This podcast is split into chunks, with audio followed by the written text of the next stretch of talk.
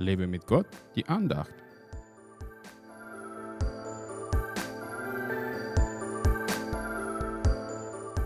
Er soll doch auf den Herrn vertrauen, der soll ihn befreien, der soll ihn retten. Er hat ja Lust an ihm. Psalm 22, Vers 9. So wurde David von seinen Feinden verspottet, weil sie daran zweifelten, dass der Herr ihn retten würde. Ich stelle mir ihre Reaktion vor, als der Herr ihn tatsächlich gerettet hat. Da haben sie ganz sicher nicht gesagt, Ach, nur Zufall, Zauberei. Nein, sie waren bestimmt schockiert.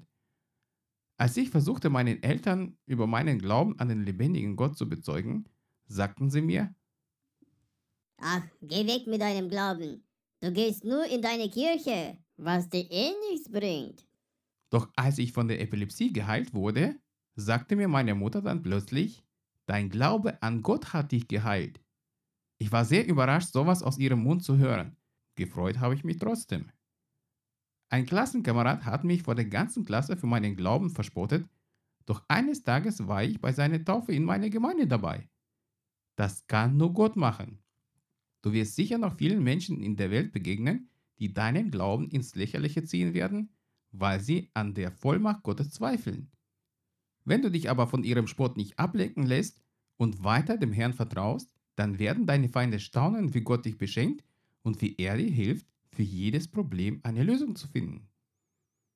Als Jesus am Kreuz hing, wurde er mit ähnlichen Worten verspottet, hat aber diesen Spott und Hohn für uns ertragen und hat den Tod am dritten Tag besiegt. Es steht zwar nicht geschrieben, dass Jesus seinen Spöttern nach der Auferstehung begegnete, aber wenn das so wäre, dann stelle ich mir ihre langen Gesichter vor und wie sie vor ihm niederfallen, um die Vergebung für ihre Taten zu bekommen. Denn sowas hätten sie sich nicht mal im Traum vorstellen können. Vertraue dem Herrn und er wird dich tatsächlich retten und deine Feinde zum Staunen bringen. Gott segne dich.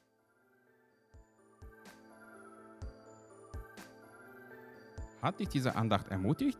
Dann teile sie unbedingt weiter, damit auch die anderen ermutigt und gestärkt werden können. Brauchst du noch mehr Ermutigung? Dann abonniere meinen Blog www.werglaubtdersieg.de.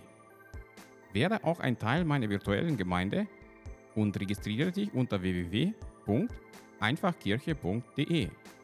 Ich freue mich auf dich.